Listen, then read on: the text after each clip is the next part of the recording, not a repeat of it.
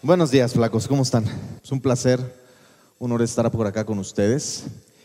Dice, no sé si la conozcan, yo la amo, de verdad, desde que estoy chiquito crecí con ella. Tengo un papá que era izquierdista, socialista y no sabes cuántas otras cosas. No te preocupes, no va por ahí el seminario de hoy, ¿ok? Advierto.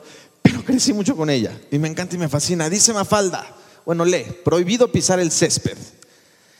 Y la dignidad no, son chistes muy secos, yo lo sé, no es como que uno lo lee, ah, no. Pero están tan llenos de sabiduría. Señores, el día de hoy vamos a hablar de un tema que a mí me gusta mucho. Vamos a hablar de algo que se llama alquimia.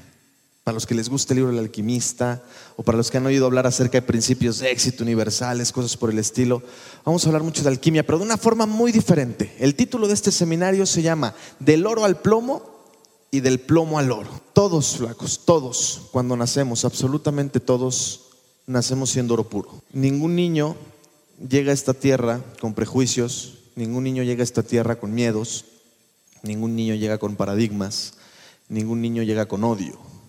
Los niños cuando llegamos, ¿no? cuando nacemos, estamos llenos de perfección, estamos llenos de amor, estamos llenos de luz, estamos llenos de divinidad, estamos llenos de todas esas cosas hermosas que existen en el ser humano. La pregunta es, ¿y después pues qué pasó? ¿Cómo de ser un ser tan hermoso, con tanta expectativa, con tantas capacidades, con un futuro extraordinario? Porque eso es lo que somos, ¿no? Tú y Bill Gates nacieron igualitos, ¿eh? Él no traía ya la información, él no traía ya los hábitos, él no traía absolutamente nada. Tú y Michael Jordan nacieron igualitos, él un poquito más morenito que tú, pero pero igualitos.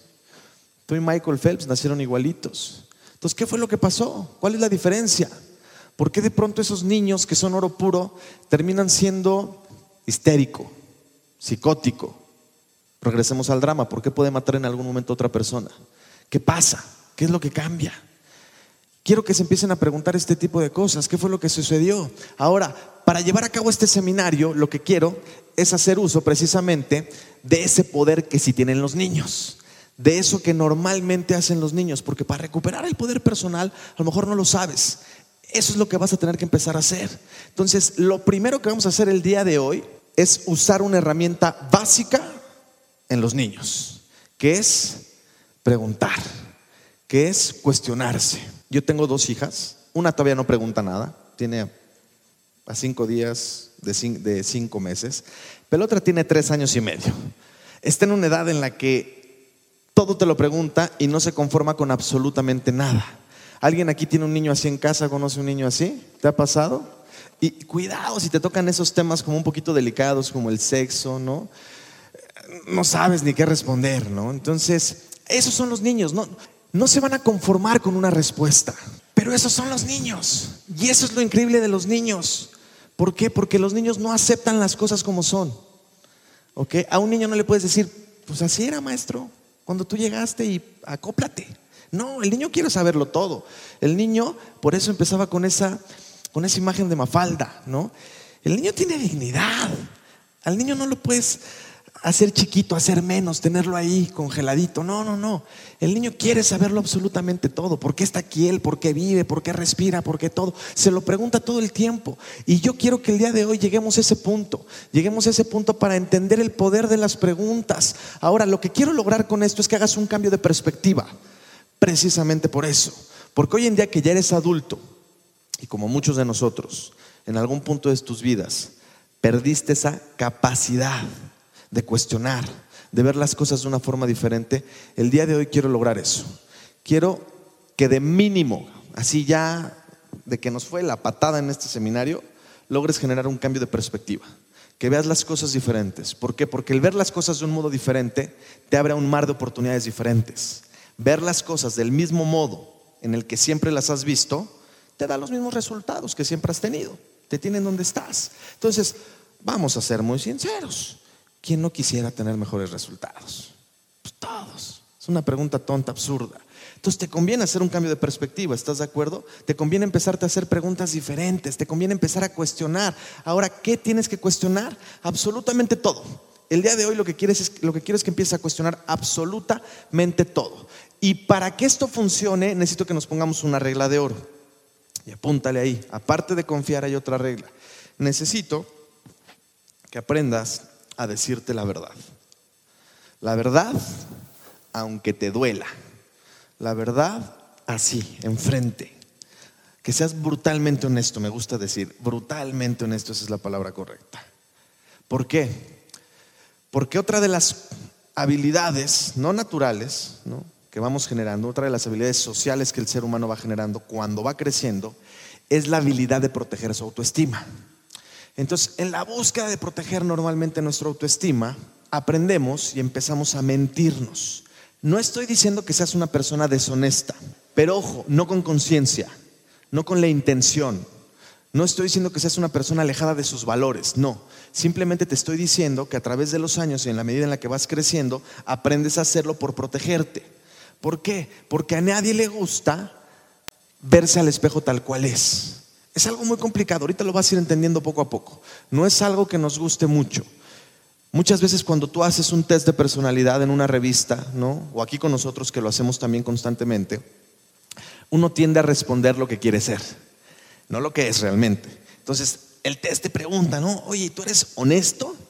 Oh, claro, por supuesto, y le tachas, ¿no? Así, doble palomita, yo de estas, muchísimo. Y en el fondo, sabes, hay algo que te incomoda a nivel inconsciente que dices, pues sí me he echado una que otra mentira, ¿no? blancas, pero me las he echado. O a veces no tan blancas, cabrón, ¿no? También pasa. Y lo mismo pasa si te preguntaran, ¿y tú eres responsable? ¿No? Sí, claro, ¿no? Oye, ¿tú eres feliz? Por, por, supuesto. Imagínate a quién le va a gustar decirse a sí mismo, no soy feliz, soy un infeliz, soy un irresponsable, soy un indisciplinado, no soy inteligente. ¿Te gustaría decírtelo? No está padre, ¿estás de acuerdo? Pero para efectos de que este seminario funcione, necesito que el día de hoy sí te animes a decirte la verdad. Si eres feliz, padrísimo, ¿eh? decirlo, yo sí soy, pero que de verdad te sientas, que tu cuerpo entero, con todas sus células, se sienta alineado con eso. Y que no hay algo dentro de ti que te diga, ¿te cae? ¿Neta? Entonces, ¿podemos hacer ese otro pacto con esta otra regla? Decirnos completamente la verdad. No proteger nuestra autoestima, estar un poquito dispuestos a ser vulnerables, esto va a funcionar. Entonces, empecemos por preguntarnos y vamos con la primera pregunta, la más simple, ¿por qué estás aquí el día de hoy? Y no quiero que me respondas, ¿eh? simplemente quiero que lo empieces a pensar.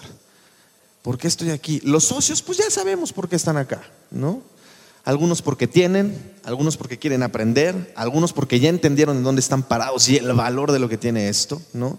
Pero los nuevos sobre todo es lo que los, que me, los que me interesan. ¿Por qué estás aquí? ¿Por qué de todas las posibilidades, de todos los lugares en los que pudiste haber estado, estás aquí el día de hoy? Habrá quien responda, pues yo estoy aquí, pues porque me invitaron. Una respuesta muy simple y sencilla, ¿no? Pero ve un poquito más allá. Bueno, te invitaron, pero ¿qué? ¿Qué más? ¿Por qué decidiste acceder? A lo mejor porque el nombre Yubare, que ya empieza a sonar fuerte en Guadalajara, ya te empieza a generar como, no sé, cierta atracción y dices, ¿qué es lo que enseñarán estos cuates? ¿No? No lo sé, pero pregúntatelo. Y ojo, si te empiezas a enojar con las preguntas, vamos bien. Es un primer paso. Ay, ¿por qué me preguntas? Tranquilo, está diseñado para que sientas todo eso. Pero entiéndase dónde voy con esta pregunta. Cuando uno normalmente no puede responder una pregunta tan simple y tan sencilla como esta, te voy a decir una frase que me enseñó un gran amigo mío que dice, The way you do anything, you do everything. La forma en la que haces las pequeñas cosas, las haces todas. Y sobre todo aquellas muy importantes. Entonces, si el día de hoy eres el tipo de persona que no tiene una idea, no pudo responder firmemente, rápido, por qué está aquí, cuáles son sus intenciones acá, no te preguntes a lo mejor por qué el día de mañana te pasa lo mismo en tu empleo. No te preguntes por qué a lo mejor el día de mañana te pasa lo mismo en tu familia, con tu pareja, en tu casa, tus actividades, lo que haces. No te preguntes cómo terminaste en esa chamba que no te gusta por esa lana que no te alcanza. Si el día de hoy no me puedes responder ni siquiera por qué estás acá. Y eso es lo importante de cuestionarse, que el cuestionarte empieza a generar una visión muy diferente de la vida. Ahora, segunda pregunta que quiero que te hagas el día de hoy, ¿por qué soy como soy? Y para eso primero pregúntate cómo soy. Pregunta un poco complicada. ¿Cómo soy? ¿Y por qué soy así? Inteligente, no tanto, medio bruto, guapo, bello, no tanto, medio feo, ¿no? Soy audaz, ¿no? Simpático, empático. Soy genial, soy increíble, soy extraordinario. O no tanto, ¿no? O a lo mejor eres de los que piensa que no, que no vale mucho, que él es más lento, ¿no? Que no es tan inteligente, que no es tan bello, que no es tan audaz. Piensa un poquito en esto, ¿cómo soy y por qué soy como soy? Y después pregúntate, ¿quién decidió que tenía que ser así? Pero de verdad hazte esas preguntas. ¿Quién decidió que tenía que ser así? ¿Fue la suerte? ¿Fue la genética? ¿Tu familia? ¿Tu contexto? ¿Tus circunstancias? ¿La religión? Diosito, ¿no? Esa me encanta. Como si Diosito de verdad, así pasando lista, estuviera viendo a ver qué nuevos niños va a mandar a la tierra, ¿no? ¿Piensas eso acerca de Dios o de lo que crees? ¿Del universo, la energía? O... ¿Neta lo crees? ¿Tú crees que así es Dios? ¿Y que Él decidió que fueras así? No. Entonces, ¿quién fue? Piénsalo un poquito. ¿Qué más quiero que te preguntes? ¿Por qué pienso lo que pienso? ¿Cómo pienso? ¿Cómo pienso normalmente? ¿Positivo o negativo? ¿Cómo pienso acerca de mi país? ¿Cómo pienso acerca del éxito? ¿Cómo pienso acerca del dinero? ¿Cómo pienso acerca del amor? ¿Qué pienso acerca de mí? ¿Cómo pienso acerca de mí? ¿Y quién decidió que esa información estuviera ahí? ¿Ok? ¿Quién? ¿Naciste con ella? No. ¿Te metieron un chip de pronto y dijeron, órale, zúmbate esto? Tampoco. Entonces, ¿cómo fue que esa información llegó ahí? ¿Por qué piensas lo que piensas? ¿Por qué sientes lo que sientes? ¿Cómo te sientes? ¿Cómo normalmente te sientes? ¿Feliz? Increíble, pleno, libre. O a lo mejor frustrado, deprimido, triste. ¿Cómo te sientes normalmente? ¿Por qué te sientes como te sientes? ¿Y quién decidió que esos sentimientos llegaran ahí? Lo mismo Dios. ¿Tú crees que Dios nos manda para frustrarnos? ¿Para vivir infelices? Ahora, no estoy hablando de temas de religión. Cuando digo Dios, en general, tu divinidad, el universo, la energía, ¿eh? no nos estamos metiendo en ondas de esto y no veniste a un seminario de eso. Pero sí es importante tocarlo. ¿Quién? ¿Quién decidió que eso estuviera ahí? ¿Por qué haces lo que haces normalmente? ¿Por qué trabajas donde trabajas? ¿Por qué desayunas como desayunas? ¿Por qué te bañas en donde te bañas?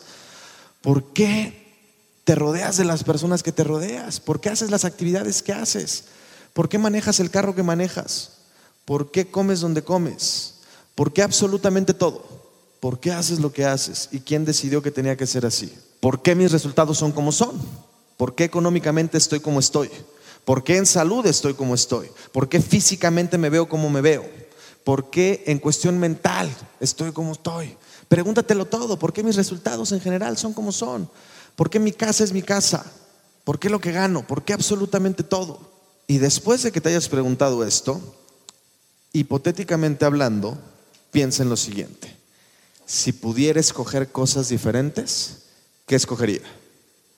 Si yo pudiera escoger cosas diferentes, ¿qué escogería? ¿Lo mismo?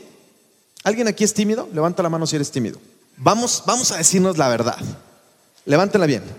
No pasa nada, ¿eh? nadie te está volteando a ver. Ya, ya. Y los demás, seamos sinceros, señores. ¿Les gusta ser tímidos? ¿A quién le va a gustar ser tímido? Por vida de Dios, ¿a quién le va a gustar no poder hablar cuando quiere hablar? No poder bailar cuando quiere bailar. ¿A quién le va a gustar no poder hacer las cosas cuando quiere hacerlas? Eso no, eso no lo traes de niño. Un, un niño no nace tímido. Un niño nace que... ¿Cómo es un niño? Por vida de Dios. Un niño se anima a preguntar, se anima a participar. ¿Cómo son los niños en el kinder? La maestra pregunta algo y dice, a ver, ¿quién descubrió América? Y te responden todos Cristóbal Colón, algo por el estilo. Independientemente de quién la haya descubierto. ¿eh? Pero ¿Te responden eso? No, ¿qué te dicen los niños? Sí, mi papá y, el vecino y yo, y ahí están a, a todo dar. ¿Estás de acuerdo? Eso es lo increíble. Entonces, seamos sinceros, hipotéticamente hablando, si tú pudieras decidir, ¿qué decidirías? ¿Cómo decidirías ser? Hipotéticamente hablando, ¿qué escogerías tú? ¿Cómo escogerías verte, sentirte? ¿Qué escogerías hacer todos los días? ¿Escogerías la misma chamba? O a lo mejor ser multimillonario y cero chamba. ¿Estás de acuerdo? ¿Escogerías ir todos los días a la oficina o irte a viajar por el mundo? ¿A quién no le gustaría sentirse, mira, también todo el tiempo contento, feliz, pues se perdería, ¿estás de acuerdo? Pero ¿no te gustaría tener muchísimo más momentos eh, de éxtasis, de felicidad plena, de libertad, ¿no? Que sean, que haya un equilibrio, ¿no? Porque normalmente siempre son más los sentimientos de frustración, fracaso. mira, es tan simple, súbete, ¿quieres ver el inconsciente colectivo de este país? Súbete al transporte y date cuenta qué es lo que, qué es lo que, qué sensaciones te generan esas personas, cómo se ven. Si vienen platicando de qué hablan, simplemente con los sentidos ponte atento y date cuenta cuál es el inconsciente, cómo normalmente se sienten las personas. Pues estresados, pues frustrados, pues con prisa, eh, eh, deprimidos y, enojados. Y, y ahorita vas a entender por qué. Pero si tú pudieras escoger cómo sentir, ¿escogerías eso? No, ¿qué escogerías hipotéticamente hablando? Ahora, quítate lo lo hipotético, ya, quítale lo hipotético y vámonos directo a esto. Si pudiera de verdad cambiarlo todo, ¿lo haría? No me respondas, no quiero respuestas. Pero ya no es hipotético. Si estuviera en mí el cambiarlo todo, ¿lo haría? ¿Tendría el valor? Si algunos de ustedes conocen lo que es la alquimia, ¿no? pues es toda una filosofía, ¿no? Eh, lean El Alquimista para empezar como a entender estos temas. Yo sé que Paulo Coelho no tiene la literatura más avanzada y aquellos que son doctores en lenguas, bla, bla, bla, siempre lo van a criticar. Pero no te enfoques en eso. Enfócate en lo positivo y en lo padre, que es la historia, los mensajes que trae. Los alquimistas son estos cuates que eh, logran encontrar, ¿no? Lo que es el agua, ¿no? Que te va a hacer permanecer pues vivo y en juventud toda la vida, ¿no? Y que no solo eso, tienen la habilidad de poder transformar el plomo en oro, ¿no? Es supuestamente llegar a la sabiduría extrema, ¿no? Llegar a ese estado de plenitud y de felicidad porque ya lo sabes, estás conectado con el universo. Pero es chistoso.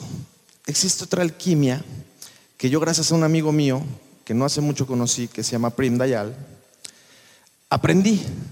Y él la nombra la alquimia al revés o la alquimia patas para arriba. Personas que tienen la habilidad de convertir el oro en plomo. Yo tampoco entiendo la lógica, güey. ¿Quién querrá hacer eso? Pues muchos lo hacen. Hace rato estábamos hablando de cómo los niños, ¿no? Que son oro puro, como los niños, que, que, son pura luz, que son puro amor, que son puras, pues pura expectativa, puras cosas increíbles, ¿no? Terminan siendo lo que son. Pues es gracias a esos alquimistas, patas para arriba, ¿no? Es gracias a ellos que el oro se puede convertir en plomo. Ahora, ¿cómo es que sucede esto? Muy simple, señores. Y aquí es donde viene un poquito como lo fuerte. Cuando tú naces, normalmente llegas a un mundo que ya tiene un sistema social que funciona. Y el problema con ese mundo y ese sistema social en el que llegas a nacer es que siempre hay alguien más inteligente supuestamente, con una gran hambre y sed de poder, que va a hacer todo lo posible para convertirte de ese ser de luz a convertirte en una máquina, a convertirte en lo que Él quiere que seas para lograr el propósito que Él quiere. ¿Cómo lo hacen? Muy simple, por medio de un sistema social. En un inicio por medio de tu familia. Tú cuando llegas, llegas, no escoges tu familia. Hay quien dice que sí, ¿no? Pero la realidad es que no la escoges. Eh, llegas y te toca simplemente haber nacido en el país que naciste, con la familia que naciste, con sus creencias, con sus miedos, con sus paradigmas, ¿no? Naciste siendo oro puro, sí, pero hubo alguien ahí que de pronto cuando te vio dijo, ¿para qué me sirve este? ¿Qué puedo hacer yo con este? ¿En qué lo puedo convertir para beneficiarme yo a mí? Una sociedad con conciencia obviamente diría lo contrario. Una sociedad con conciencia cuando te ven nacer diría, ¿qué puedo hacer yo? ¿Qué puedo hacer yo que, soy inteligente, que soy grande? ¿Qué puedo hacer yo que tengo ya mucha experiencia? ¿Qué puedo hacer yo que tengo todas las herramientas para hacer que este ser, que este ser, perdón, se convierta en la mejor versión de sí mismo? Que pueda convertirse en lo que él quiera, que pueda desarrollar todas sus capacidades, que pueda amar plenamente, que pueda ser tan creativo como Él quiera ser, que se pueda divertir todos los días, que pueda conocer el mundo si Él así lo quiere, que pueda hacer absolutamente todo lo que Él quiera hacer. Eso haría una sociedad con conciencia. Pero eso es lo que hacemos, seamos sinceros. No. Cuando llega un niño a tu familia, tú sin saberlo, porque fue la misma forma en la que te educaron a ti, empiezas a utilizar las artes de la alquimia patas para arriba, de la alquimia al revés. Empiezas a agarrar a ese niño, a convertirlo de oro a plomo. ¿Cómo lo haces? Pues muy simple, en la forma en la que lo educas. Al principio lo dejas ser un poco como él, porque está chiquito, ¿no? Porque está padre.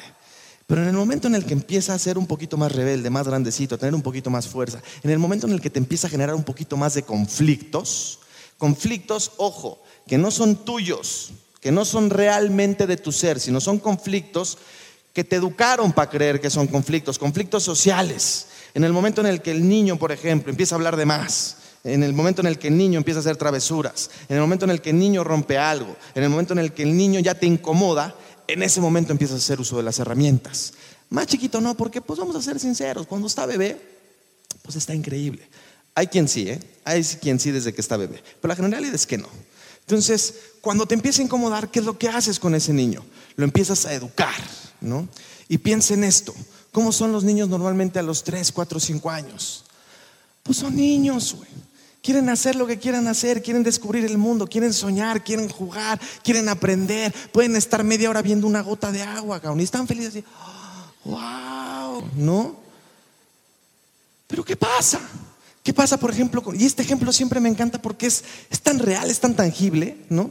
¿Qué pasa con un niño que está por su casa de pronto, ¿no? Iba caminando, iba así de, órale, ¿no? Y de pronto ve ahí y ve el enchufe. Tiene un año, un año, un mes, de esos que apenas empiezan a caminar. Y dice, ¿qué es eso? Nunca lo había visto. ¡Wow!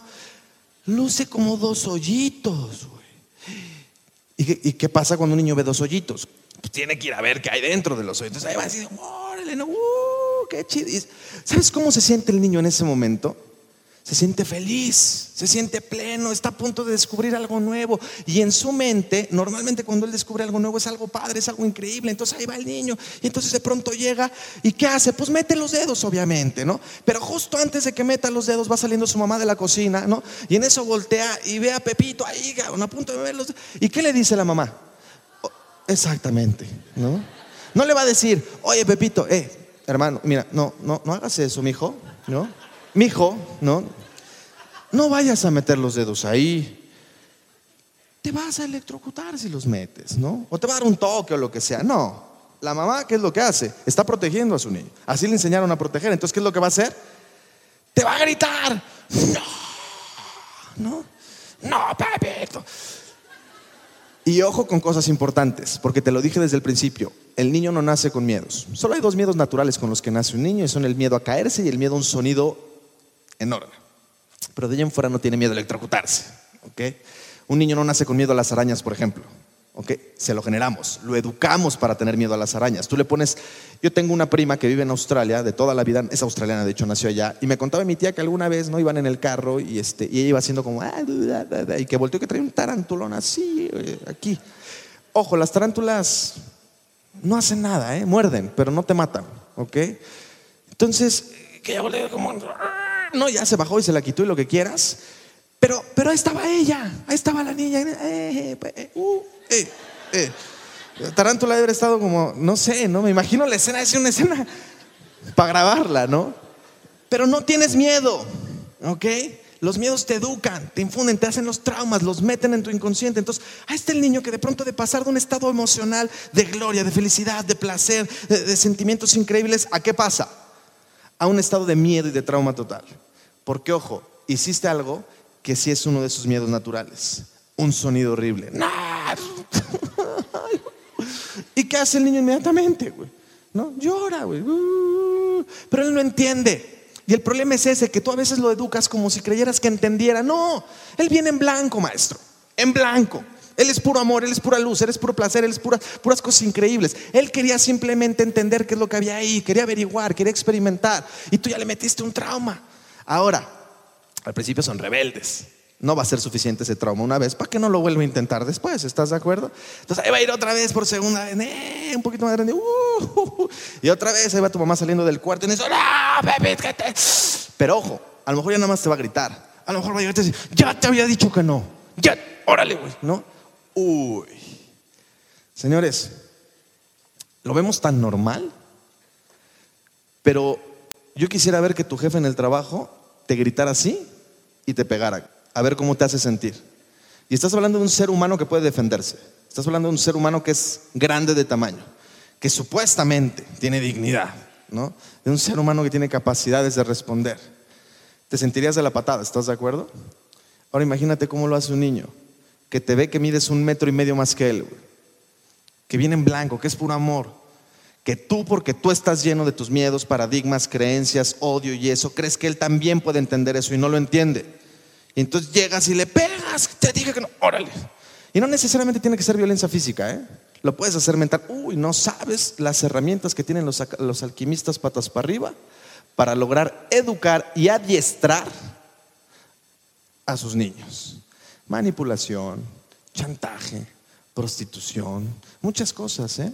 ¿Cómo, fíjate, eso es importante. ¿Qué le enseñamos a los niños acerca del amor? Les enseñamos a... Suena feo, pero les enseñamos prostitución. Si me das esto o haces algo bien, yo te voy a amar.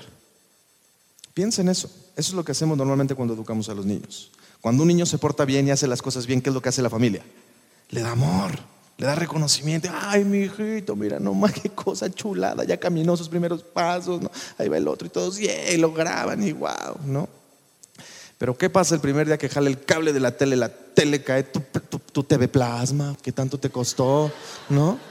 ¿Qué pasa cuando jale el cable, la tira y la rompe? ¡Guau! ¡Felicidades! ¿Sí? ¿Qué pasa? Le quitas el amor, ¿estás de acuerdo? ¿Qué es lo que crees que necesita? Amor, cariño, que le digas no pasa nada, amigo. ¿Y qué, es lo que recibe de ti? No me toques. No, un beso, papá. No, no, no, ahorita no. Vete por allá. Llégale. Porque así somos los papás. No levanten la mano, pero ¿quién de aquí no recibió un regaño violento, un chanclazo, un cablezazo, un palazo, algo en su vida? Y todo le dicen, yo sí. Quemando a las mamás y a los papás. Quien conozca a Mafalda tiene un personaje que se llama Manolito. Manolito, pues no tuvo mucha suerte con la familia que le tocó. Sí tuvo suerte con otros aspectos porque él desde chiquito tiene una habilidad para los negocios y empresario y está buscando cómo hacer publicidad. Pero sus papás se pasan a veces un poquito de mala onda, ¿no? Entonces aquí está la publicidad de Manolito, ¿no? Porque él tiene una tiendita de abarrotes. Entonces aquí está. Mafalda leyendo la publicidad. Chicos, ¿qué regalar a mamá en su día? Hay que ir pensando. Almacén Don Manolito. Sugiere su amplio surtido de jabón, de lavar, trapos de piso, etc. Pues no se olviden que una madre cansada pega menos fuerte. Hijo. ¿Está?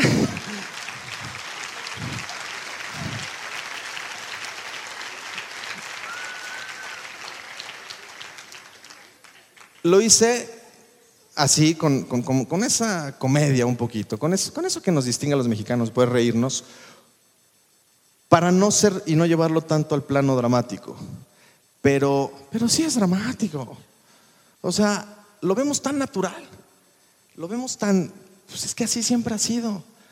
Pues sí, flaco, pero también hace 100, 200 años la esclavitud se veía natural, ¿eh? muy normalita y que las mujeres no votaran y no tuvieran derechos también se veía muy normalito. Que el día de hoy sigamos utilizando este tipo de herramientas, violencia, manipulación, chantaje, todo este tipo de cosas que hacemos con nuestros niños, estamos convirtiendo el oro en plomo, flacos. Estamos matando absolutamente todo, toda, toda muestra de lo que realmente se supone que es ser ser humano de lo que Dios te regaló, de lo que el universo te dio, que es la capacidad de amar, de crecer, tu creatividad, tus ganas, tu dignidad, tu, absolutamente todo, le estamos dando en la torre. Simplemente por la forma tan absurda en la que los educamos. Este cuate que está acá, me gusta mucho, investiguen su nombre, investiguen sus libros, sus videos. Es un cuate que se llama Ken Robinson, un educador inglés, escritor también. Pero cuando te digo educador inglés, no te imagines un maestro. No, no, no. Es un cuate, cuando te digo educador, una eminencia en los sistemas educativos, en cómo se conforman, en cómo se diseñan, en lo que tienen que hacer. Ken Robinson. Y este cuate, yo lo encontré por un video y, me atrapó, me atrapó porque te hablaba acerca justamente de eso, de la forma en la que educamos. Ya, porque ojo, ya, ya hiciste la chamba desde casa, la familia hizo su chamba, ¿no? Ya empezó con el adiestramiento desde casa pero ya después los llevas a la escuela y ellos siguen con la chamba, ¿no? Ahí te los siguen trabajando para que siga manteniéndose el niño ahí, ¿no? Más como un Doberman, como un pastor alemán que como un niño, ¿no? Porque es lo que tú quieres.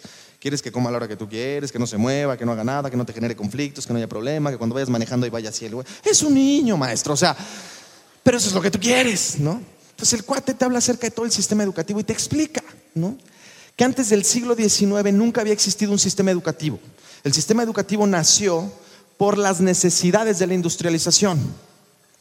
Cuando la industrialización nace, nació ese, precisamente esa necesidad de educar a, a las personas, pero desde niños. ¿Para qué? Para que les sirvieran a la industria para que les sirvieran esos grandes poderosos de la industria? ¿O por qué tú crees que está diseñado como está diseñado? ¿Por qué tú crees que te meten horarios desde que estás así pequeñito? ¿Por qué crees que te forman y, por este, estaturas y, marcha y caminas y te dicen cuándo tienes que comer, cuándo tienes que respirar, cuándo tienes que hablar? Tienes que pedir permiso para ir al baño. O sea, ¿alguna vez te hiciste del baño porque no te dieron permiso? Yo sí. Hasta que me dieron permiso, corrí al baño, me tropecé a la mitad del camino. No es padre, ¿eh? ¿Sabes lo mal que me sentí? ¿Sabes lo impotente? Tú como ser humano no tendrías por qué sentirte así, pero te educaron para que lo aceptes desde chiquito, ¿no? Y te vayas acoplando. Y así es la vida, güey. Y hoy en día, pues es normal, ¿no? Sentirte impotente todos los días, porque un policía se quiso pasar de lanza, porque tu jefe se pasó de lanza, ¿no? Porque tu mejor amigo, ¿no? Te, te, vio la cara, ¿no? Te pusieron el cuerno, porque pues es lo normal, ¿no? Así es la vida. Pero bueno, estamos en Ken Robinson, ¿no? Entonces, el sistema educativo está diseñado para que precisamente te empiecen a preparar para eso, ¿no? Para un empleo, para un trabajo. Antes no eran, antes cómo se educaban las personas en la familia, en casa, con algún filósofo en la antigua Grecia, y los romanos y todos estos, y en la época de Sócrates y Platón y que todas estas cosas, ¿no? Así se educaba la gente y aprendía el que quería aprender y iban, ¿no? Y te enfocabas en la en la que tú querías. Pero a partir de la industrialización fue que alguien dijo, no, no, no, no, no. No, no, no, rebeldes no, no, no, no nos funcionan. Si queremos crecer como país, si queremos crecer económicamente, tenemos que empezar a enfilar a todos estos cuates a que empiecen a estudiar este sistema. Un kinder, una primaria, una secundaria, una preparatoria y así. Y los vamos a ir especializando poco a poco, cada vez más. Para que se conviertan, y, esto es fuerte, para que se conviertan prácticamente en una lavadora. Eso es lo que eres. Punto. Ya tus funciones están así, tu vida es la misma, le prendes aquí, le pones, tú empiezas, ¿no? Lo mismo de siempre, el mismo ciclo, güey. Ir a chambear, ¿no? Sales, comes, regresas a chambear, te vas a tu casa, peleas, duermes, ¿no? Te vuelves a despertar. Lavadora, papá. ¿Ok? Que te quede claro. ¿Qué fue lo que pasó? Muy simple. Cuando diseñaron este sistema, se pusieron a analizar, por ejemplo, ¿Qué nos conviene? ¿Cuáles son las materias que van a impulsar estos niños para la industrialización? Que nos los van a dejar. Ah, pues mira, en primer plano tenemos que poner lo numérico, las matemáticas. Eso es lo más importante. Entonces, en cualquier sistema educativo en el mundo, en primer lugar siempre van a estar las matemáticas. A veces lenguas también, ¿no? De hecho son las dos, matemáticas y lenguas, ¿no? El lenguaje, ¿no? Español, gramática. ¿Quién no de aquí tuvo esas materias en la primaria, por ejemplo, ¿no? Después de matemáticas y lenguas vienen humanidades. Ya viene la cuestión de las humanidades y, quién tuvo clase de civismo y clase de historia y todo esto. Y hasta el último vienen las artes. ¿no? no sé si lo sepas, pero hay muchas formas de inteligencia. Hay inteligencia numérica, hay inteligencia kinestésica, hay inteligencia emocional, hay inteligencia para las relaciones interpersonales, hay inteligencia... De hecho, hay un libro que se llama eh, El toque de Midas, que te habla acerca de estas siete, inteligencias. Entonces búscalas ahí, en el toque de Midas, las siete inteligencias. ¿no? Y hay muchos otros libros que te hablan de muchas formas de inteligencia. ¿no? Cada quien tiene sus teorías, a mí me gustan todas, siempre agarro lo mejor de cada una. Pero ojo, el sistema educativo normalmente está diseñado para impulsar uno o dos, punto. Y si tú eres un cuate que nació destinado a ser uno de los mejores deportistas, a menos de que hayas nacido en una familia donde tus padres hayan logrado detectar esto y te impulsen. Pero normalmente no sucede así. Normalmente, ¿qué te dicen en casa si tú quieres ser futbolista? No, vieja, ve lo que dices. Futbolista. Háblale de tu primo Pepe, ¿cómo le fue? Dile cómo le fue en el fútbol, ¿no? Así somos, ¿estás de acuerdo? Imagínate que tú estabas destinado a ser uno de los mejores bailarines. Pero nadie notó nunca tu inteligencia kinestésica. Nadie estuvo ahí atento. En la escuela, como eras de los que todo el tiempo se movían y todo el tiempo quería estar de aquí para allá, uy, no, no, no, este no lo va a hacer. Este tiene algún retardo, droguelo, póngale algo para que se esté quieto. Así es. No estoy diciendo, así es como funciona. Así es lo que hace ese sistema educativo. Y entonces, ya te fregaste. Señores, a mí me encanta lo que este cuate propone, porque este cuate propone que la creatividad sea exactamente puesta en el mismo nivel de jerarquía que las matemáticas, que la disciplina, que toda esta, esta forma académica en la que nos educan, que se impulse este lado creativo. Porque no sé si lo sepas, pero son los creativos los que han construido la historia de la humanidad. Si todos siguiéramos las órdenes, pues seguiríamos en no sé qué era, no hubiéramos avanzado nada. Son los rebeldes, los que construyeron todo lo que somos hoy en día. Pero ya no lo impulsamos, la creatividad ya no, ya no se califica. A partir de la primaria, olvídate de la creatividad. Tú entras al kinder y eh, está buena onda, ¿no? Ahí sí todavía te, pintan los piecitos y pones tus huellitas y, y a todo dar, ¿no? Y, y, juegas y aprendes y lo que quieras, ¿no? Pero en la primaria, ¿qué pasa? Entras a la primaria y ¿qué te dicen? No, a partir del día de hoy, de aquí para allá, ustedes no cuentan. Solo yo. Yo tengo la verdad absoluta. Yo les voy a decir cuando están bien, cuando están mal, si son inteligentes, si son unos brutos, si son bonitos, si son feos, si son torpes, si son rápidos, si son lentos. Yo tengo la verdad absoluta. Ustedes cero. Y nada de que, no, no, no, no. Cuando yo te diga que, le que, que opines, opinas, me levantas la mano. Y si quieres ir al baño, pobres niños, estamos matándolos. Absolutamente todo lo que hay dentro de ellos está muriendo en esos momentos.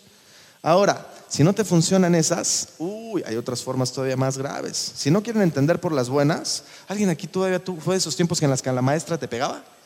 Orejita. todavía usarán medios más, más de la era primitiva, ¿no? Y no solo eso, se van a sentir bien de hacerlo, ¿no? Porque bueno, en tu chamba tu jefe siempre te trata mal. Ahí no tienes capacidad de responder, pero con tus hijos, con tus alumnos, ahí sí. Y ese es el problema hoy en día con la educación, señores. Estamos enfocados. ¿Por qué no le damos la misma importancia a bailar que a las sumas y las restas? ¿Por qué nada más educamos a los seres humanos en un inicio de aquí para arriba y cada, entre más vas avanzando, más de aquí para arriba y solamente de un lado del cerebro? ¿eh? El otro no. No impulsamos la creatividad, no impulsamos sus partes kinestésicas, sus artes. O sea, debería ser igual de importante el enseñar matemáticas que el enseñar danza. Igual de importante. El mundo se ha perdido de muchísimos. Y, aparte, mira, esto, esto lo estaba yo pensando otra vez. ¿Y para qué les enseñas matemáticas, güey? O sea, si no los vas a enseñar a ser exitosos, ¿de qué les van a servir las matemáticas? Da 10 mil pesos, hasta sin matemáticas los cuentas y pagas tus gastos.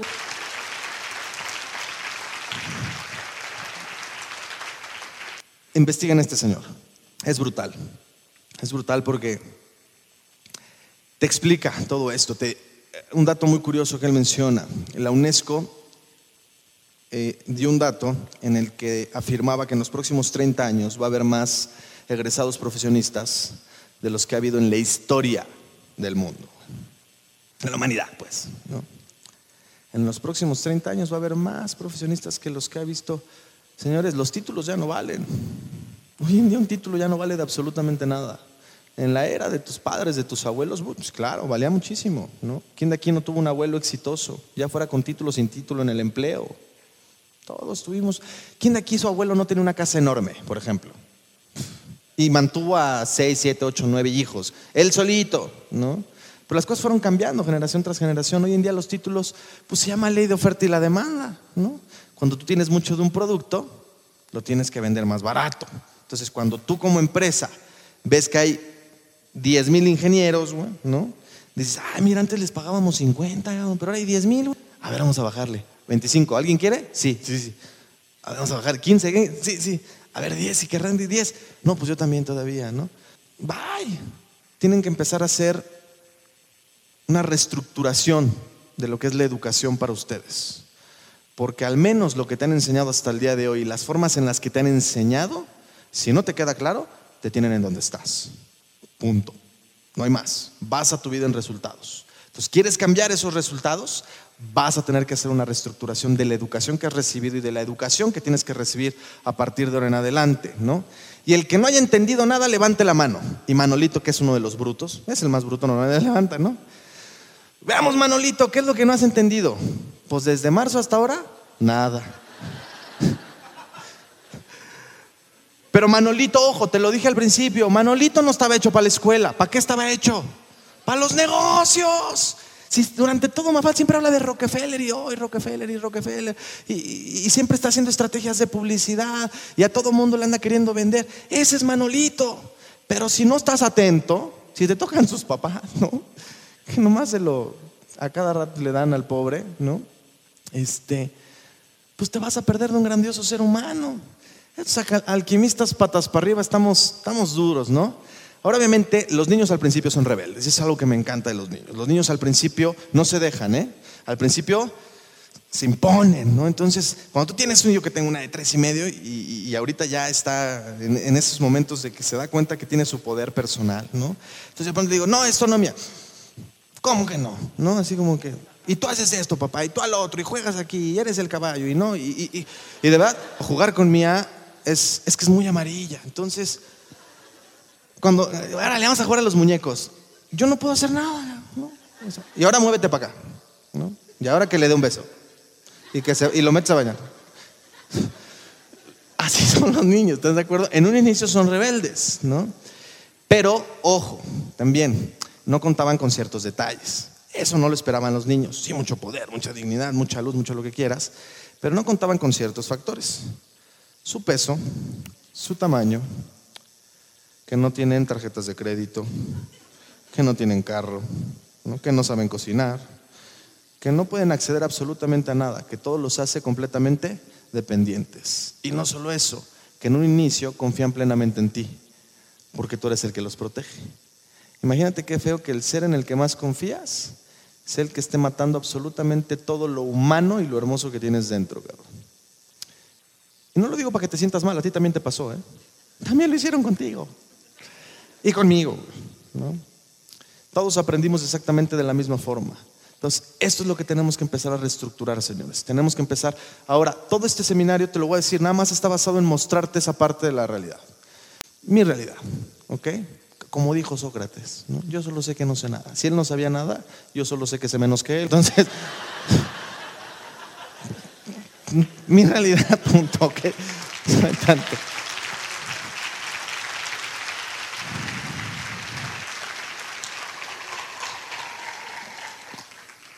Tenemos que empezar no solo con los niños, a impulsarlos, ¿no? a educarlos de una forma diferente, estar atentos, a ponerles todas las herramientas, todo lo que necesiten, todo el contexto, todo, absolutamente todas las circunstancias que el niño necesite para que dé absolutamente lo mejor de sí, para que no se convierta en otro ser humano de estos, que no sea plomo, que sea oro. Y lo mismo tienes que hacer contigo, porque te digo algo, ahí donde estás, ya peludo, ¿no? ya grandote, ya arrugadito, lo que quieras, Tienes eso dentro todavía. Todavía tienes ese niño y muere. Lleva años esperando que lo deje salir. Lleva años pidiendo una oportunidad para volver a sentir lo que es eso, lo que es amar, lo que es disfrutar, lo que es reír, lo que es bailar, lo que es absolutamente todo. Entonces tienes que reestructurar tu educación para empezar a impulsar a sacar ese niño. Porque te voy a decir algo, cada vez estás más lejos de ti mismo. Cada vez que tú... Y es que es algo, hijo, entiendan esto, eres niño, ¿no? Y entonces ahí estás, todo lo que amas, todo lo que te encanta, y los juegos, y esto, y quiero ser astronauta, y Rambo, y Jorge Camps, y lo que quieras, y uh, no, increíble. Pero ojo, eso no es lo que la sociedad espera de ti. Entonces, como te tienen que educar, ¿no? Usan, ya te lo dije hace rato, ¿no? Ciertas maniobras horribles, como la manipulación, ¿no? Como el chantaje y todas estas cosas, y te empiezan a hacerte ver y a darte cuenta que si no haces lo que ellos te dicen, que si no te unes a su sueño, al sueño social, no te van a dar amor, no te van a dar reconocimiento. Es más, te puedes hasta morir si no sigues estos pelados, ¿no? Y entonces tú, en algún punto, como estás chiquito, te das cuenta que tu supervivencia está de por medio, porque aparte no sé si lo sepas, pero uh, hace poco una niña me mandó, y yo estoy seguro que me lo mandó porque yo tenía que decir esto en este seminario, mandó un estudio donde se demostraba que los niños necesitan sentir eh, impulsos eléctricos generados por el amor para vivir.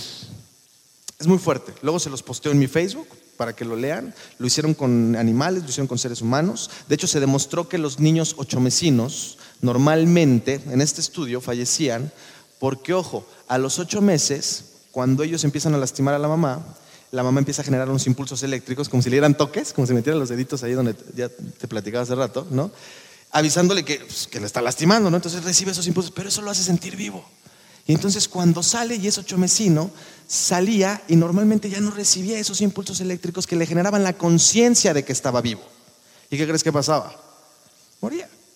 Hasta que se dieron cuenta, es por eso que ahora en adelante a los niños ochomecinos, cuando nacen, esa, les tienen que dar masajes o les tienen que hacer cosas para que sigan generando esa conciencia de que están vivos y no dejen de funcionar sus signos vitales. Lo mismo sucedió con el amar. Eh, eh, para un niño el amor a esa edad es lo necesita, así como el aire que respira lo necesita. Entonces, cuando ve que se lo estás quitando, ¿qué crees que dice? Voy a, voy a morir, ¿no? Lo necesito, pero, sí pero, pero eso no me gusta, güey. Esto es lo que me encanta, pero lo necesito. Y llega un punto en el que es cuando ya los cargó, ¿no? Que dicen que entonces están dispuestos a abandonar absolutamente todo lo que eran, lo que de verdad sí eran, lo que de verdad sí traían, sus sueños, lo que amaban, por ser, por ser lo que la sociedad quiere que ellos sean. Y así te vas construyendo ya de ahora en adelante, alejándote de lo que realmente eres. Y cada vez más lejos, y cada vez más lejos, y cada vez más lejos de ti. ¿Cómo crees que te hace sentir eso? ¿Bien?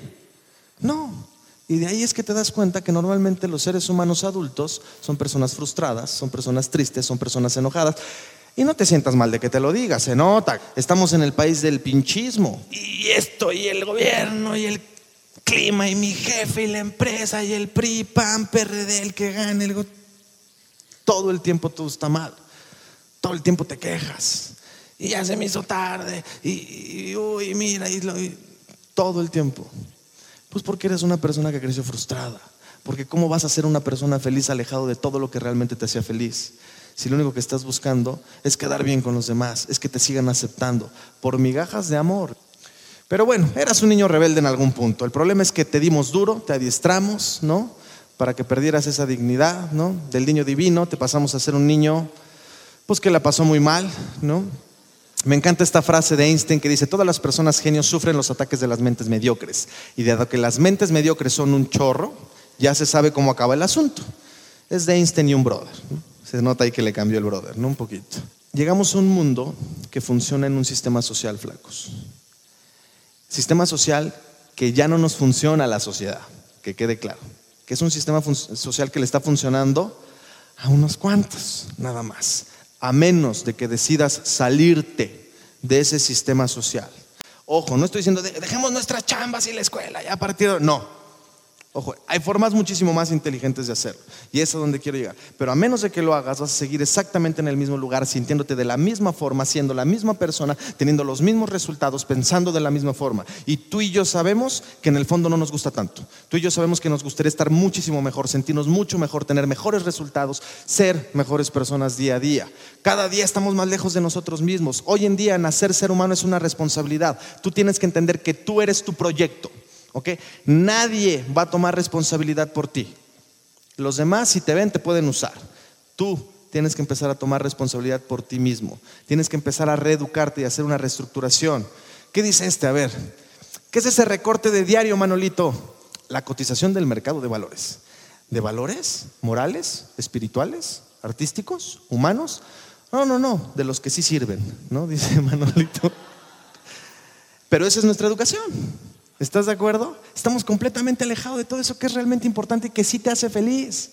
De esos valores morales, emocionales. Este, flacos, al final del día somos iguales. Queremos exactamente lo mismo, en diferentes formas, diferentes representaciones, pero queremos exactamente lo mismo. ¿Quieres amor? ¿Quieres amor? ¿Quieres amarte a ti? ¿Quieres tener la capacidad de amar a otros? En tu representación a lo mejor es eh, Brad Pitt, a lo mejor es este, una chica súper guapa, a lo mejor no. Pero eso es lo que buscas. La representación es lo de menos. Lo que tú quieres es el sentimiento, es la emoción. Buscas amor. Quieres capacidad. Me lo preguntaba ayer una persona que es una persona muy importante para mí, pero no tiene ni idea qué tan importante. Me decía, ¿cuál es tu por qué? ¿Te digo? Sí quiero un Porsche. Claro que quiero un Porsche 911 carrera, interiores tintos.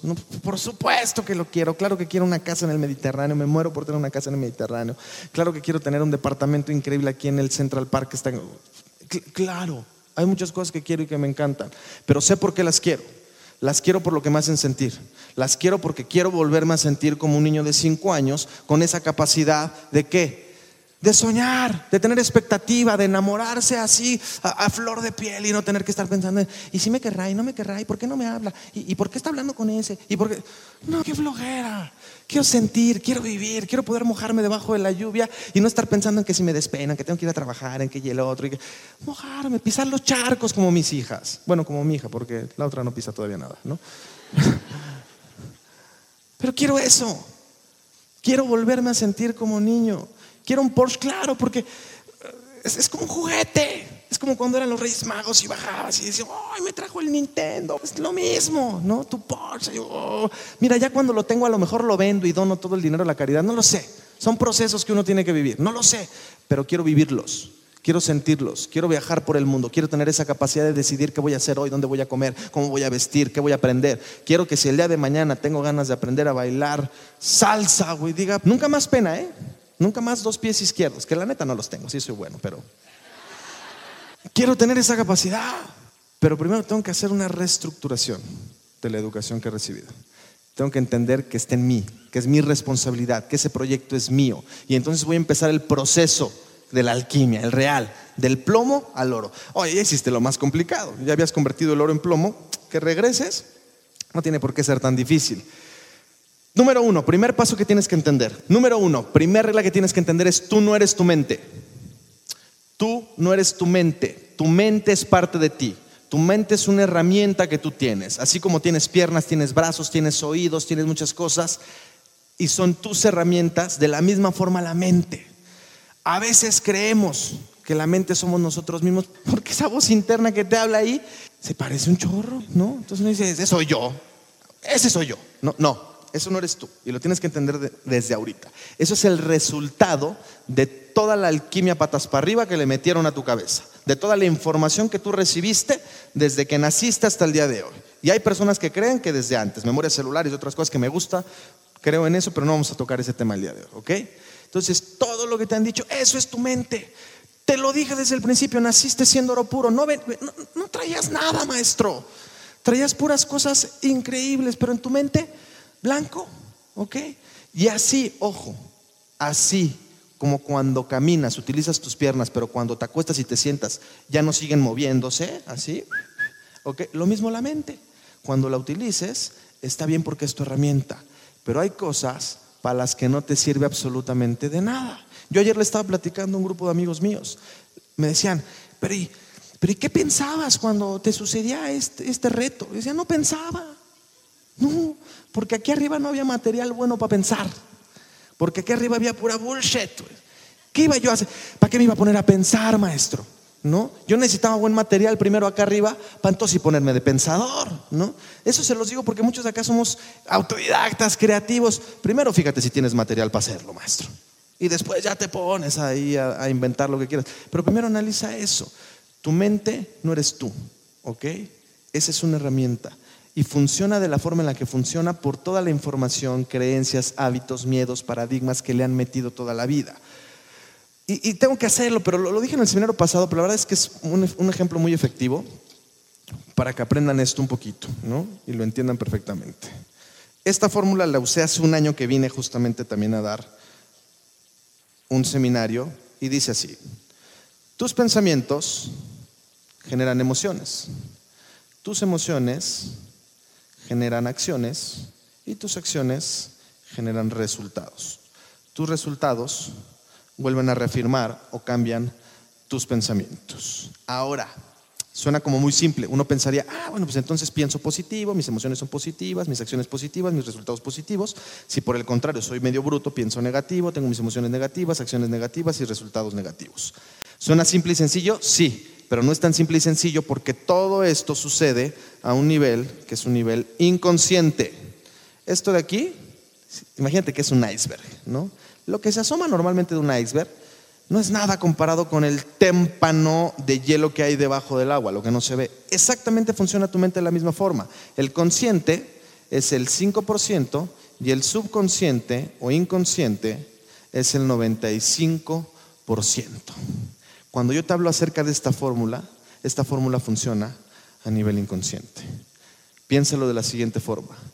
El miedo número uno del ser humano, y esto te lo digo, antes del miedo a morirte, es el miedo a no ser suficiente.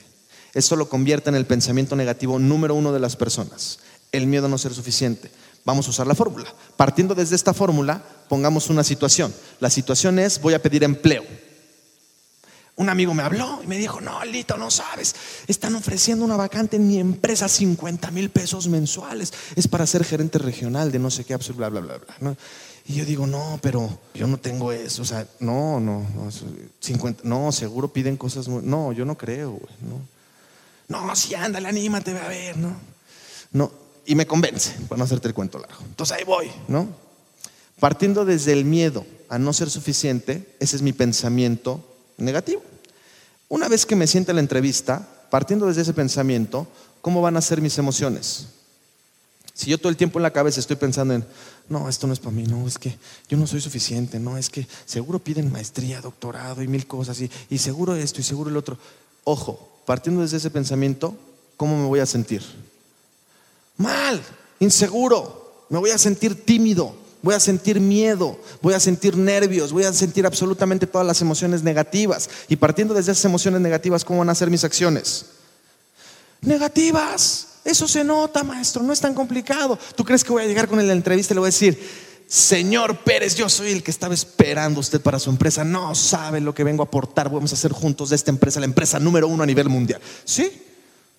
No. ¿Cómo voy a llegar? Nervioso. ¿Voy a hablar cómo? ¿Mucha seguridad? A lo mejor hasta tartamudeo, se nota. ¿Cómo va a ser mi posición? ¿Una posición de campeón? No, seguro voy a estar como encorvado, no así como timidón, ¿no? Con nervio, voy a estarme agarrando las cosas, ¿no? Así como, ay, ay, ay, todo el tiempo, ¿no? Y seguramente me va a ir de la patada, ¿no? Partiendo de ese nivel de acción, ¿el señor Pérez me va a dar el, el puesto? ¿De qué hablas, maestro? ¿100 personas a tu cargo? ¿Con ese carácter? Never, jamás. Y entonces partiendo desde el resultado, no me dieron el empleo, ¿qué pensamiento se va a reafirmar? Pues ya, ¿para qué fui? Yo sabía, güey, que no era suficiente, ¿no? Tonto de mí que me ilusioné, ¿no? Ahora, lo importante entender es que basta con que se repita unas cuantas veces el proceso para que estos pensamientos pasen de ser pensamientos y se conviertan en creencias. ¿Qué es una creencia? Simplemente un pensamiento que se ha repetido una y otra vez hasta que se convierte en una ley. Si tú entiendes esto, vas a entender que tus resultados, tus acciones, tus emociones y tus pensamientos están determinados por la información que hay aquí para trabajar, por todo lo que te han dicho desde que naciste. Si te dijeron eres feo eres guapo. Y ayer prometí que iba a contar la historia, entonces la tengo que contar, ¿no? El mejor ejemplo para este para esta fórmula es el siguiente. Imagínate que tú cuando naces, ¿no? Lo primero que hace el doctor al verte, y a lo mejor ni siquiera te lo dice, ¿eh? pero lo piensa, es, así como, ay señora, pues no sé qué es, pero pues aquí se lo dejo, ¿no? Tu mamá te ve, tu mamá te ve y también dice, dice en la torre, ¿no? Te manda un beso de lejos, ¿no? Te pasa con tu papá y tu papá lo mismo, ¿no? Te ve tu papá y dice, pues en la torre, este ya no ligó, ya, bueno, pues ni modo. Pues será el que nos cuide cuando seamos viejos, ¿no?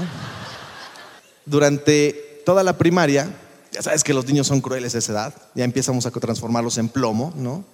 En, la primaria, ¿qué te decían todos? El feo, el... Apenas entrabas a la escuela, ¿qué crees que pasa con ese niño el primer día que entra a la secundaria y ve del otro lado del salón a la niña más hermosa que haya podido ver en su vida.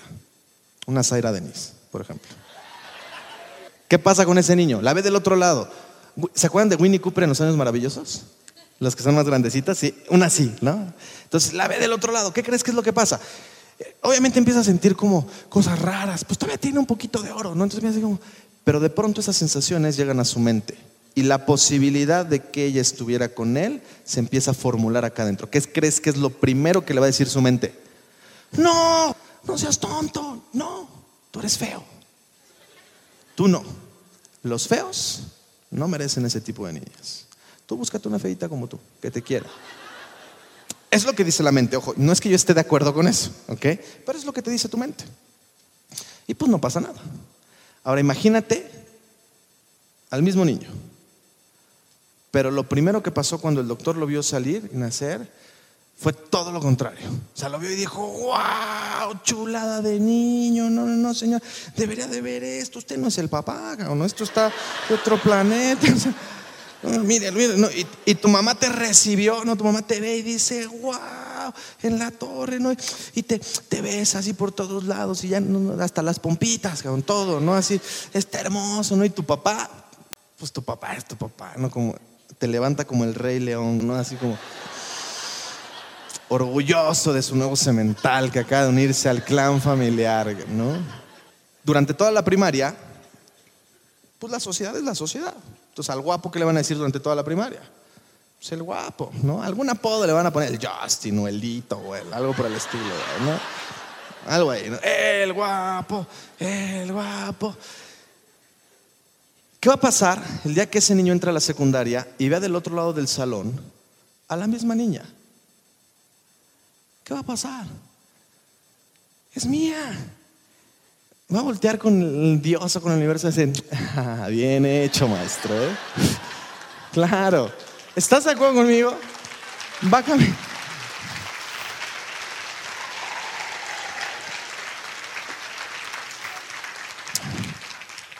Va a caminar hacia ella, como caminan esos cuates, ¿no? Así cámara lenta, ¿no? Sin nervio va a acercarse, tu frase favorita, ¿no? Algo le va a decir, ¿no? Y obviamente, ¿qué va a pasar con la niña? Pues claro, ¿no? La va a hacer su nena, la va a hacer su novia. Ahora, ojo, lo importante del ejemplo es entender que pudiera ser exactamente el mismo niño. ¿Ok? Lo único que cambia es lo que trae aquí, lo que le dijeron, la programación. Pero pudiera ser exactamente el mismo. Y te digo algo, pudiera así estar bien pinche feo. Mujeres, ¿alguna vez, exacto, alguna vez han conocido a un hombre que está feo, pero que dices, oh, es que no sé qué tiene, cabrón? ¿No? ¿Sí te ha pasado? Levanta la mano si te ha pasado, mujer. Te digo qué fue lo que pasó. Te explico rápidamente qué fue lo que pasó. Es muy simple. Él no sabe que está feo. Es neta, punto. No lo sabe.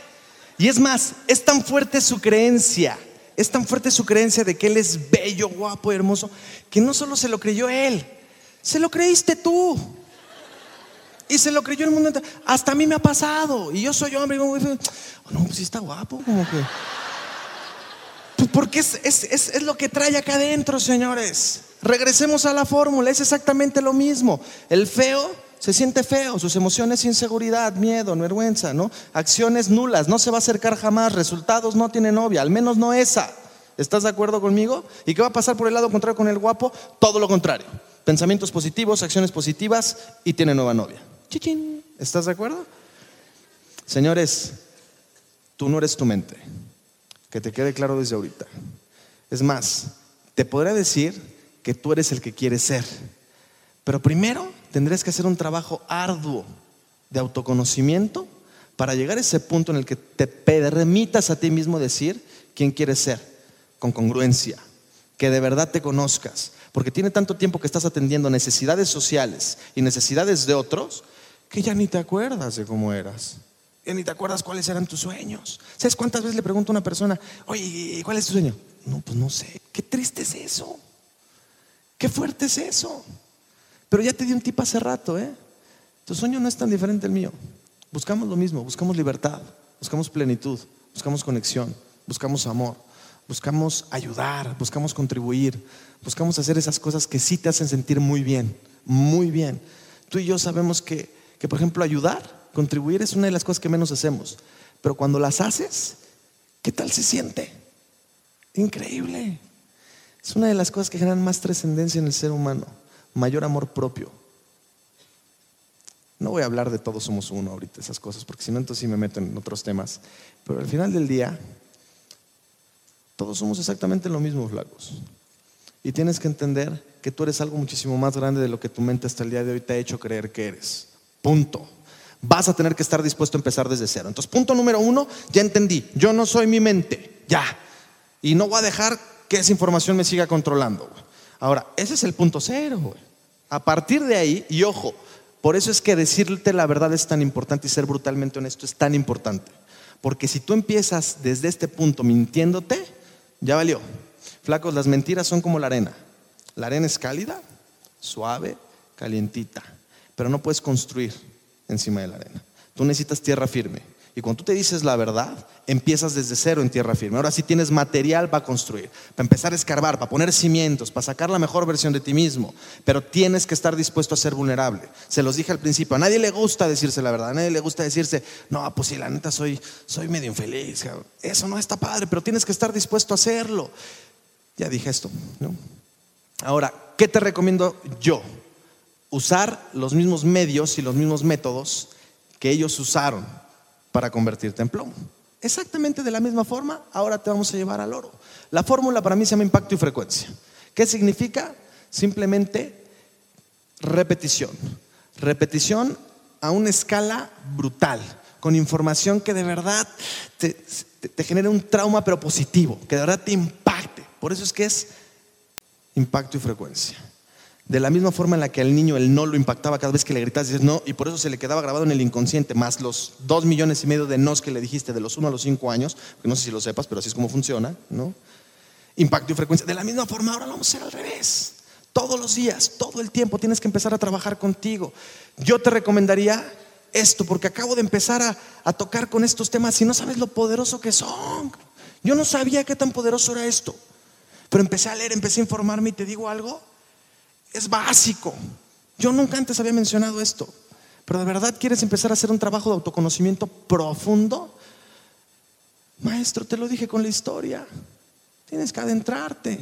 El problema es que de la misma forma que la casa de la maestra estaba oscura, a veces allá adentro está tan oscuro que crees que no se puede ver. Meditar es la forma de aprender a ver dentro de ti, aun cuando parece que es muy complicado. ¿Ok? Es simplemente falta de hábito lo que tienes. Tienes que empezar a, hacer esto. ¿Qué más sería buenísimo? Que no vuelvas a permitir dejar entrar información que no sea positiva a tu ser. No, permitas esas personas a tu alrededor que lo único que hacen es alimentar toda esa alquimia patas para arriba. Todas esas personas que todo el tiempo, eh, un gran ejemplo fue ahora el huracán, ¿no? O sea, yo tengo de todos tipos de amigos. Estaban por acá, ¿no? Los que este, los que no pusieron cosas en sus ventanas y fueron a comprar galones de agua y atunes y mil cosas, ¿no? Estaban los de en medio que eran más objetivos, de bueno, seamos cuidadosos, pero estemos atentos a las noticias. Y estaban también los que les vale gorro, ¿no? Eh, no pasa nada, ¿no? Este, y te mandan a Ninel Conde y cosas por el estilo, ¿no? Hay de todo tipo, ¿no? Pero ojo, Normalmente, como no hay, y, y, apréndete esto, ¿eh? Normalmente como no hay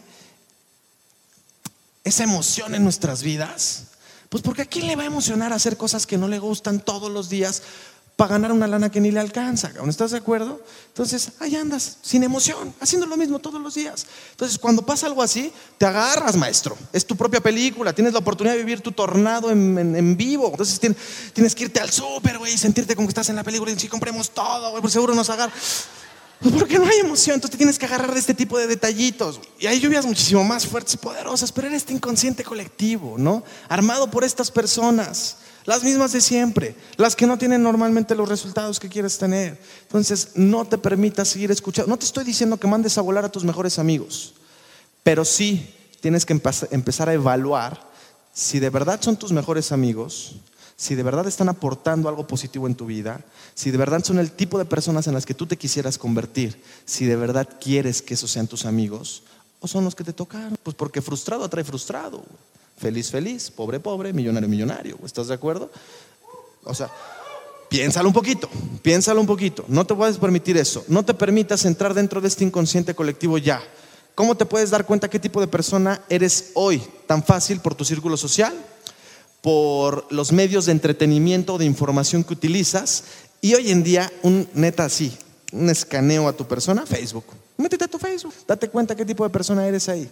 Si normalmente todas tus fotos son con vasito rojo y, y así, eso es lo que eres o eso es lo que quieres proyectar que eres. Piénsalo un poquito. ¿no? Si eres el tipo de persona que normalmente en su muro tiene estas publicaciones, ¿no? De, y león que se come a un niño de seis años, velo, ¿no? Que de esas hay, yo me dedico, te lo juro, todos los días, en algún punto del día tengo que empezar a borrar personas siempre, siempre. Porque yo soy amarillo. Entonces, si tú me pones un video en mi muro que diga, ¿a que no te atreves a ver esto? ah, no. Clic. La última vez me fue muy mal. No sabes, no, y eso te lo digo ya serio, no, te lo juro, me fue muy mal. Porque le puse clic y vi un video de seis cuates en una esquina, parados. De pronto llega una camioneta, una motocicleta, se bajan otros diez y así, como si fuera cualquier juego de video, empiezan con machetes a destazarlos. Cuando tú ya tienes trabajo fuerte y te has alejado de todo esto, y de pronto, después de años de no ver nada de este tipo de cosas, lo ves así, tan, tan como el común, no estuve uno o dos días mal, ¿eh? me sentí, de verdad, yo tenía una sensación adentro horrible, fea. Dije, ya no, no veas ese tipo de cosas, maestro, ¿no? Entonces no te permitas ese tipo de cosas. Haz un análisis de qué es lo que muestra tu vida, qué, es la, qué son las personas que tienes a tu alrededor. Ahora, tienes que empezar a leer. Esto es básico, maestro. Ya, o sea, flacos, entiendan, están en la era de la información y las comunicaciones, ¿ok? Nada de que el que no tranza no avanza, no, el que no lee no avanza, punto. Así lo es. ¿No me crees? Es porque no lees.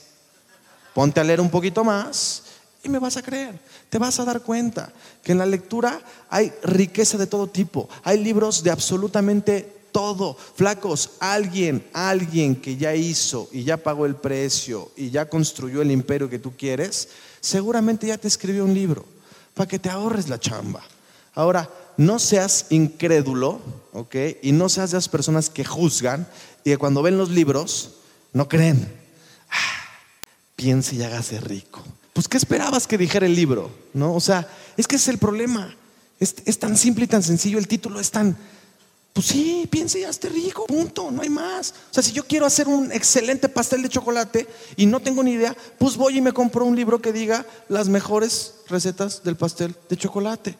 Punto. O cuando lo veo digo, ah, no, no. O sea, ¿de qué me hablas? ¿Qué título quieres que le pongan? La mejor forma de combinar los ingredientes correctos para una buena evolución en tu eh, pastel positivo de chocolate. ¿Quieres hacerte rico? Búscate un libro que te diga eso. ¿Quieres hacerte millonario? Búscate un, un libro con el título de millonario. ¿Quieres crecer personalmente? Búscate esos títulos. ¿Quieres aprender más de administración del tiempo? Búscate de esos temas. ¿Quieres diversificar ingresos? Compra libros que digan cómo invertir en bienes raíces, cómo invertir en plata, cómo aprender de ventas, cómo aprender de esto.